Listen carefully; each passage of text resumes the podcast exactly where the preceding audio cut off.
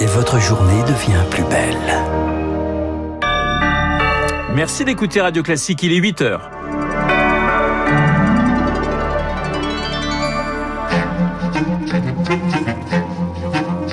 7h, 9h, la matinale de Radio Classique avec Renaud Blanc. La vaccination à tout prix, ça va commencer très vite avec la vaccination obligatoire pour les soignants, annonce hier soir d'Emmanuel Macron. Réaction dès le début de cette édition. Autre mesure, l'élargissement du pass sanitaire, indispensable dès le mois prochain dans les restaurants par exemple, ce qui inquiète, vous l'entendrez, les professionnels. Et puis, Radio Classique, partenaire du spectacle La Nuit aux Invalides, extrait à la fin de ce journal.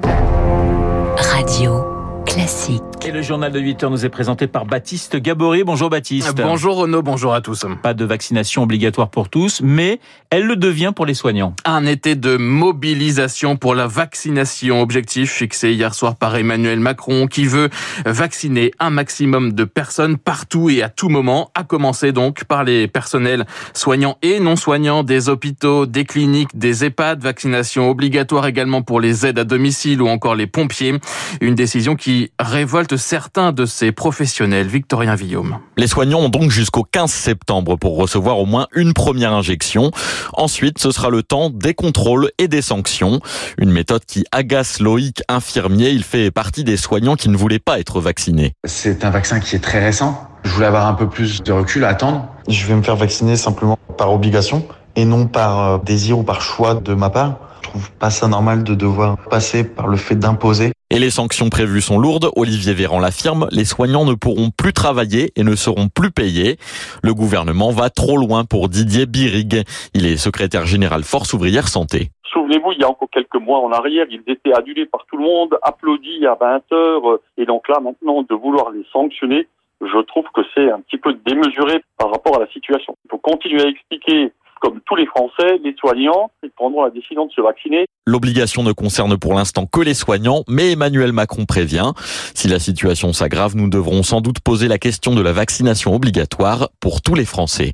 1 400 000 personnes sont concernées par cette euh, obligation de vaccination. Et Emmanuel Macron ne s'en cache pas, il veut mettre la pression sur les non-vaccinés. Avec cette autre mesure, l'élargissement du pass sanitaire, passe qui va bientôt devenir un outil indispensable dans notre vie quotidienne à partir du 21 juillet, de mercredi prochain. Donc une vaccination complète ou un test PCR négatif sera euh, obligatoire pour entrer dans tous les lieux de culture ou de loisirs rassemblant plus de 50 personnes, les cinémas ou les théâtres par exemple puis ce sera autour des cafés, des restaurants, des trains, mais aussi des centres commerciaux dès le début du mois d'août.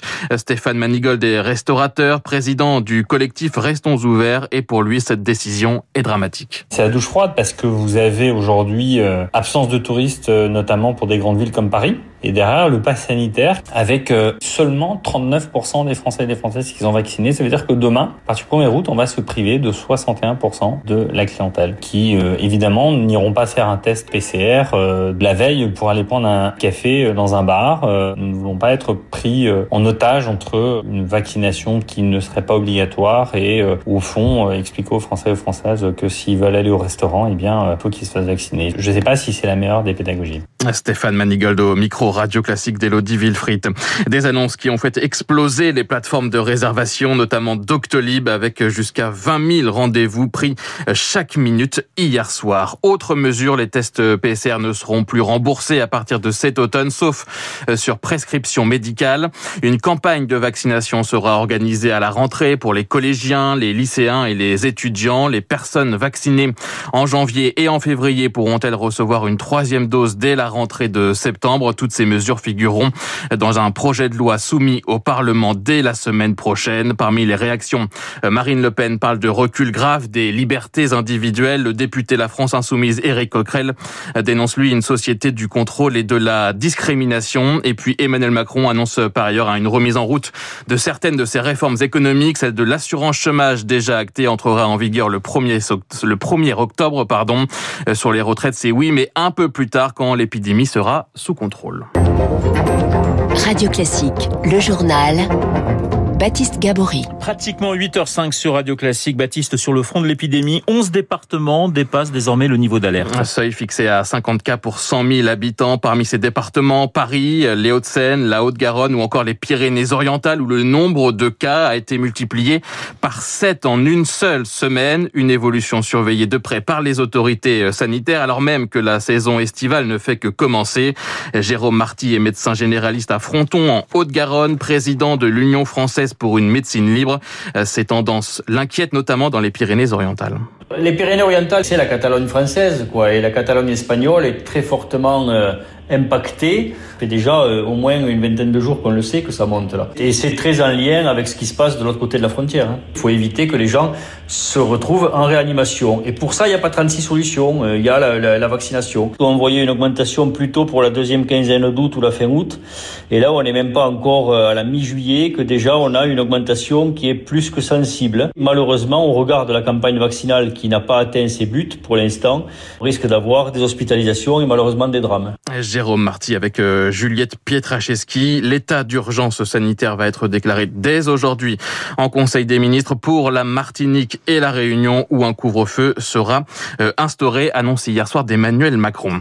En bref, députés et sénateurs se sont mis d'accord cette nuit sur la loi climat, compromis trouvé après 9 heures de discussion. Le texte pourrait être adopté euh, dès cet été. Plus de 300 noyades accidentelles dont 79 mortels entre début juin et début juillet, soit une hausse des décès de 58% comparé à 2018, chiffre publié ce matin par Santé publique France, hausse qui pourrait être liée à une réduction importante de l'activité physique suite aux restrictions déployées contre le Covid selon l'agence sanitaire. Et puis à l'étranger, le président cubain accuse Washington d'être derrière les manifestations qui ont éclaté dimanche dans le pays, manifestations historiques dans diverses villes contre la dictature. Washington et l'Union européenne appellent au calme. Le président vénézuélien Nicolas Maduro apporte lui son soutien à son homologue cubain et au gouvernement révolutionnaire de Cuba. 8h07 sur Radio Classique, direction Les Invalides où nous retrouvons Napoléon. Oui, le musée de l'armée accueille depuis la semaine dernière et jusqu'au 26 août le spectacle La Nuit aux Invalides dans la cour d'honneur du bâtiment. Neuvième édition dont Radio Classique est partenaire, édition en hommage donc au bicentenaire de la mort de Napoléon, spectacle conçu comme un voyage dans le temps. François Villeman.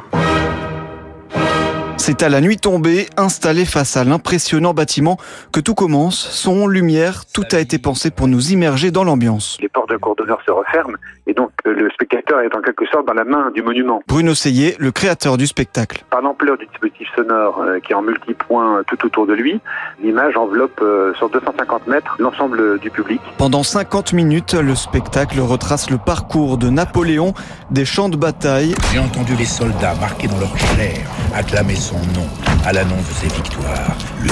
Jusqu'à sa mort. Le roi Louis-Philippe ordonna de ramener le corps de l'empereur. 40 séquences composées d'animations 3D et d'images historiques accompagnées par de nombreux morceaux symphoniques, la musique, élément capital pour Bruno Seyé. Elle porte l'émotion et j'aime beaucoup aussi euh, mettre des morceaux liés à l'histoire. Donc euh, bah, le, le, Requiem de Mozart euh, fait partie de la, par exemple cette année de narration parce qu'il a été joué lors du Retour des Cendres. Et puis des morceaux militaires aussi liés à l'aventure napoléonienne. Une fois terminé, les spectateurs peuvent prolonger la magie de cette soirée par une promenade nocturne dans l'église du Dôme. Ils y découvriront le tombeau de celui dont on connaît désormais toute l'histoire. François Villeman, Radio Classique, donc partenaire de cette neuvième édition de la Nuit aux Invalides, c'est jusqu'au 26 août. Voilà, Napoléon né en 1769, mort en 1821. Et sachez, mon cher Baptiste, eh bien que la Corse était française un an avant la naissance de Napoléon. Voilà, je me suis pris pour Franck Ferrand le temps de quelques secondes. On enchaîne avec le sport. Et le sport est la 16e étape aujourd'hui du Tour de France, toujours les Pyrénées, épisode 269 km au programme, donc entre Andorre et Saint-Gaudens en Haute-Garonne. Merci Baptiste, on vous retrouve à 9h pour un prochain point d'actualité. Il est 8h09 sur Radio Classique. Dans un instant, mon invité, Philippe Juvin, chef des urgences à l'hôpital Georges Pompidou, maire républicain de la Garenne-Colombe. Auparavant, l'édito politique de Guillaume Tabar. Après...